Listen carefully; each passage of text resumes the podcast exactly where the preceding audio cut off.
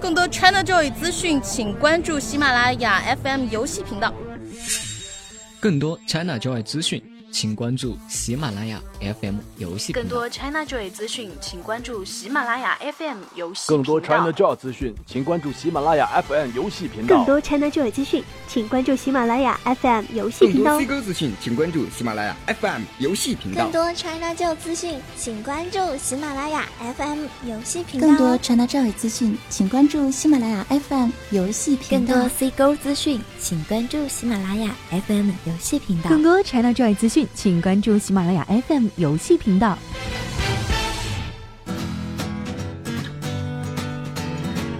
Hello，大家好，欢迎收听时间短、频率快的良心游戏音频节目《游戏联盟》，我是你们的未来超人气主播，现在被 ChinaJoy 专题节目叫来加班没有加班费的临时工，但也是花见花开、人见人爱、车见车爆胎的美少女主播青兰。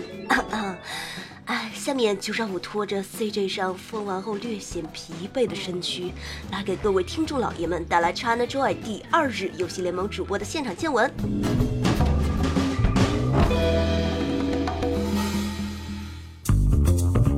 嗯，大家都知道呢，王思聪是比较钟爱 ChinaJoy 的。去年来玩的时候呢，就玩得很开心，又戴牛角帽，又是兔耳朵的。在 CJ 开幕一天之后，大家就在怀疑，哎，为什么王校长还没有来？就在这时，王校长果然出现了。国民老公王思聪不仅现身 CJ 现场，还参与了《愤怒的小鸟二》的互动环节，show girl 们纷纷也争相上台与王思聪合影。不过这次亮相貌似比较严肃，没了去年穿个无袖衫问别人自己帅不帅气的淡然。难道王校长是改邪归正啊？不，难道王校长是想玩却已经放不开了吗？作为索尼公司即将在二零一六年上半年推出的重磅产品《梦神计划》的体验活动，自然吸引了众多媒体和玩家的注意。下面青兰呢就为玩家带来第一手 ChinaJoy 索尼展台最新的 VR 设备《梦神计划》Project Morpheus 体验。在现场供媒体试玩的游戏呢，一共有四款，分别是很多玩家已经十分熟悉的新版《夏日课程》，玩家在游戏中扮演一名日语教师，以第一视角教导金发软妹学日语。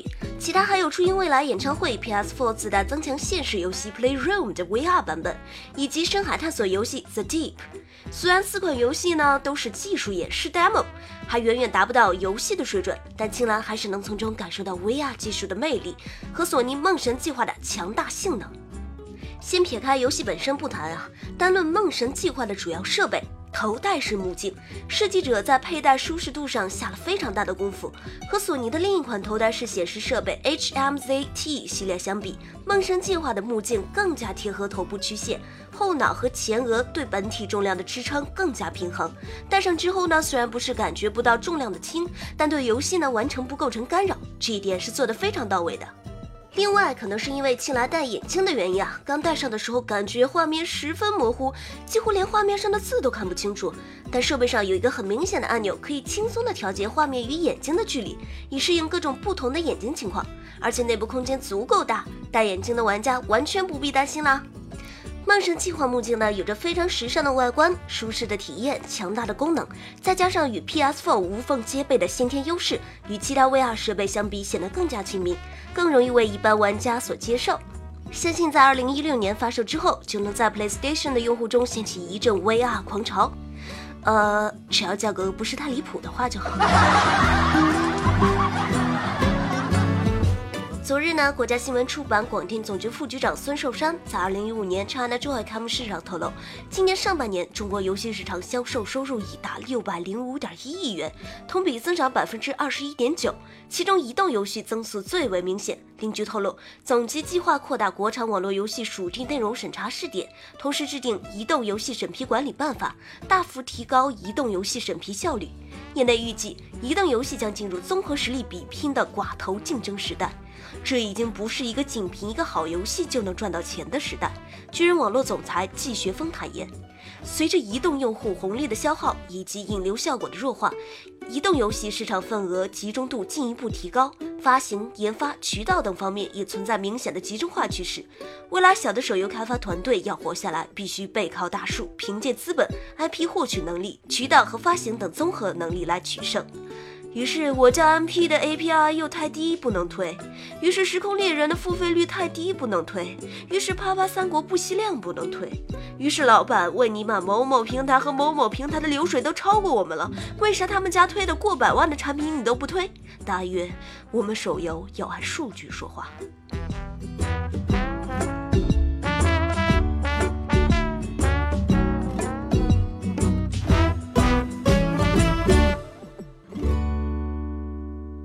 随着二零一五年 China Joy 的盛大开幕，网易游戏《热爱有你》我们的红色主场十五周年特别定制版 China Joy 迎来全新合作伙伴滴滴打车。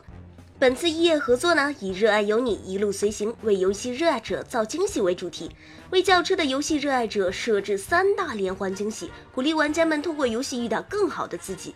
这个活动最大的新意就是打开汽车后备箱后，里面有张充值一百返三十的券。刚开始，秦岚知道这两家风马牛不相及的平台合作的时候，内心真的是崩溃的。而当知道这次活动的内容以后，我觉得活动设计还是挺良心的，最起码不是让玩家打车的时候碰到一个叫白骨精的司机。如火如荼的 China Joy 正在进行中，而广大收购们也一如既往的成为展会上的风景线。然而，很多人并不知道的是，这些在展台上鲜活灵动的模特们，日常的收入并没有他们的外表这么光鲜亮丽。据了解呢，show girl 平均每天的收入大概在一千元左右，而充当主力军的学生兼职模特们的收入平均每天只有六七百。为了赚取这些劳务费呢，show girl 在展会期间每天清晨就要起床化妆赶往会场，在展台上一站就是十几个小时。在得到工作机会之前呢，他们还需要四处奔波面试，置装费、交通费都要自己承担。啊，想想还是蛮辛苦的呀。一些收 girl 偷偷告诉青兰，受今年 China Joy 官方对女模特着装不能过于暴露要求的影响，相比往年他们的劳务费都有所降低。但是让他们意外的是，靠着宅男粉丝的小金额打赏，收入超出往年许多。看来宅男们也是非常的体贴入微呀。虽然不是大牌明星，但是这些草根明星的粉丝经济正在逐渐形成，而与之相关的宅男文化虽然对于中国社会还很新鲜，但是在近邻日本却早已大行其道。握手会等美女宅男之间的互动更是屡见不鲜了。想到这里，青兰不禁有些小激动了。什么时候我们的大游戏联盟也能来个游戏联盟四十八之类的团体呢？让我也能和广大玩家老爷们来个粉丝见面会什么的，顺便照顾一下我那干瘪的小钱包。在这一圈逛下来呀，给青兰留下最深印象的就是西山区总裁邹涛的一句话：做游戏要不忘初心，做自己，想想自己为什么选择这个行业。虽然时下各类游戏少先锋愈演愈烈，但我相信中国游戏圈还是有清醒的人在的。游戏行业呢，整体也是一个走在健康的轨道之上的。但请中国的游戏人明白一句话：不忘初心，方得始终。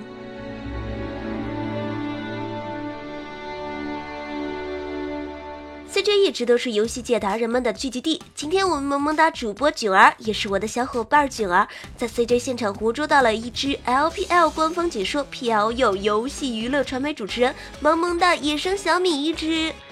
在 LPL 的直播现场之外呢，能看到小米本人还是非常难得的。下面呢，就让我们听一下主播囧儿对小米进行的采访吧。啊，小米你好，请问你参加了几届 China Joy 呢？算起来，其实呃，大概四五届吧。